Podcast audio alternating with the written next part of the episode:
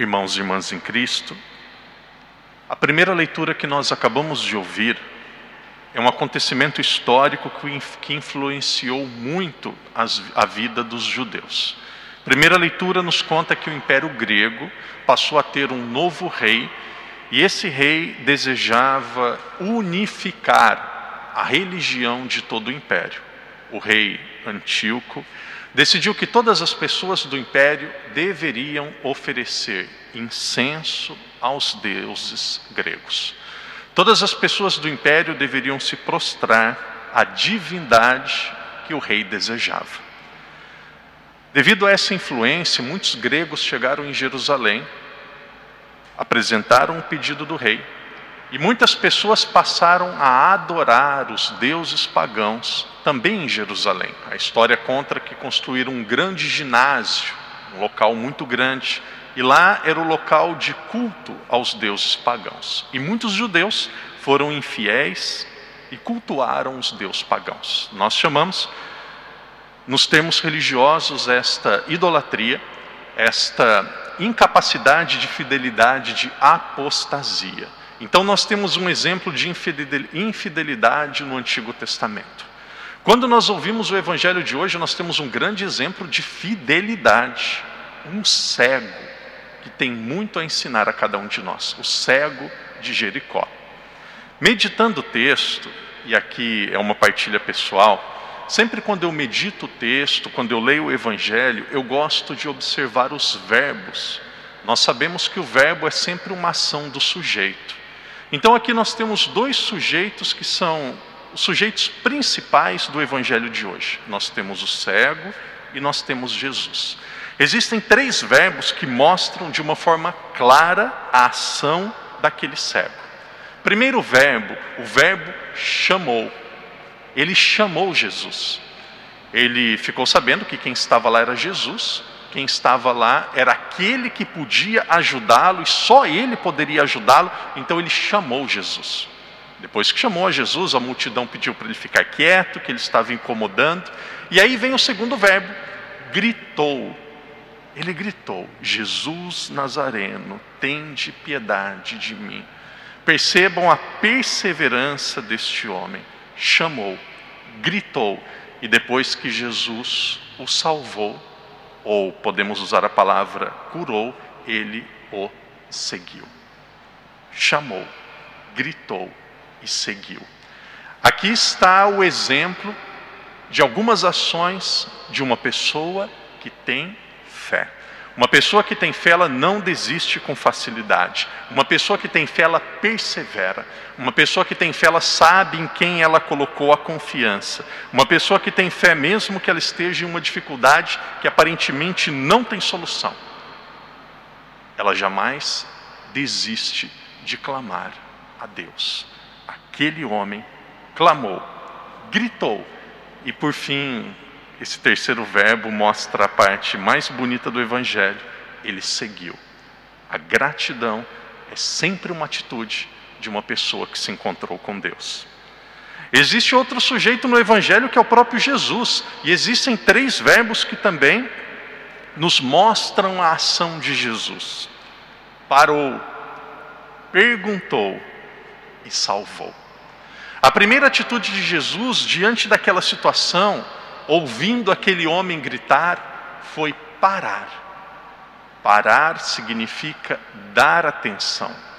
Parar significa deixar de fazer tudo para se concentrar, para olhar e para ter aquele homem como a pessoa mais importante, como a única pessoa que estava na atenção ou na atenção de Jesus.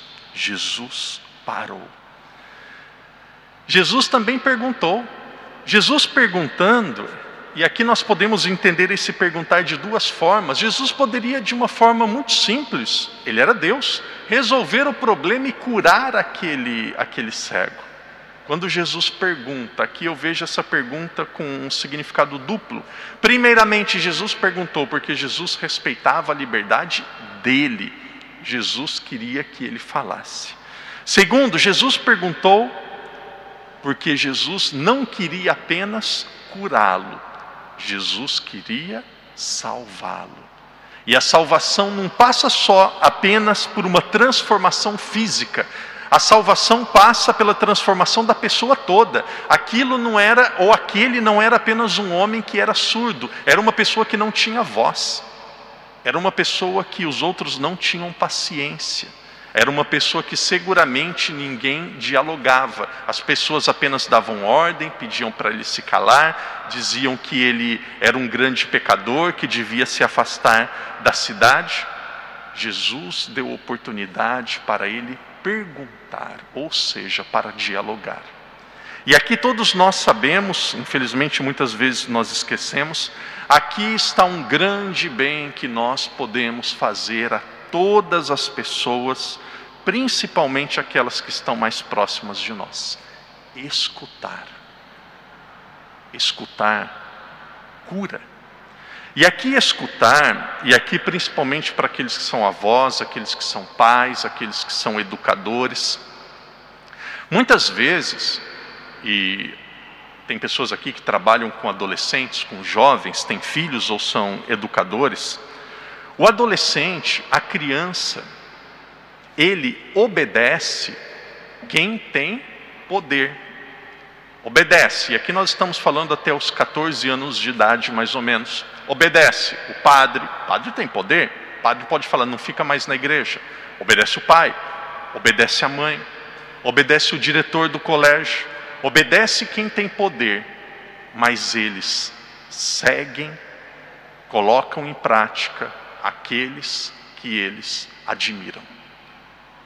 Por que, que eles apenas colocam em prática aquilo que eles admiram? Porque vai chegando um momento da nossa vida, nós somos capazes de discernir e escolher aquilo que de fato queremos.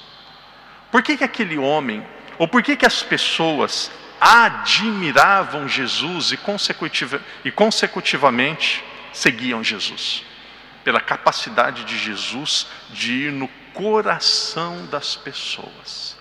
Aqui entra um dos grandes males da nossa geração, e eu sou o primeiro que me coloco como culpado.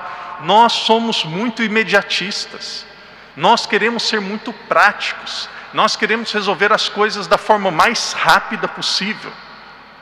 Talvez se me pegasse um mau dia, se fosse essa pessoa, eu dizia: tá bom, tá curado, vai para casa.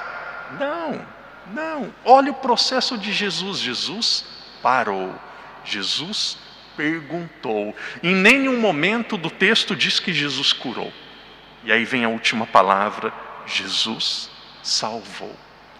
O que Jesus fez com este cego é aquilo que nosso Senhor deseja fazer com cada um de nós. Que durante esta semana nós possamos ter as mesmas atitudes de Jesus. Parar parar. Aqui na nossa catedral nós temos a graça de ter Jesus Eucarístico, nós temos a Eucaristia. Nós temos a Eucaristia para ser adorada praticamente o dia todo, nós temos adoração. Parar, parar. Segundo, que Jesus nos ajude a nos importar, a perguntar, a dialogar. E por fim, nós não somos deuses, mas nós podemos salvar as pessoas através da nossa fé e do nosso comportamento cristão. Que Jesus nos ajude de uma forma ainda mais profunda a nos sentir amados, a nos sentir cuidados e nos sentir singulares. Quando o padre encerra dizendo isso, quando eu olho para Jesus, dizia há poucos dias atrás, eu penso que Jesus, ele não nos conhece como Muitas vezes nós somos conhecidos em um banco. Você vai em um banco A14. E aí, alguns é C, né? Não sei como que é a letra. Talvez quem é VIP é A. C27. Ah, quem é você? Ah, eu sou C45. Ué, meu pai não me batizou como C45, nem minha mãe. Eu não sou C45. Claro, é praticidade, tudo, mas na sociedade é isso, a gente é um número, ou seja, a gente é mais um. Jesus mostra que nós somos singulares, únicos, irrepetíveis. Sinta esse amor de Deus, sinta esse cuidado de Deus, sinta essa singularidade que você de fato tem durante o seu dia, durante a sua vida, e não deixe que nada nem ninguém desvalorize, diminua e afaste você daquilo que de fato você é. Ser único, irrepetível, filho amado do nosso Deus.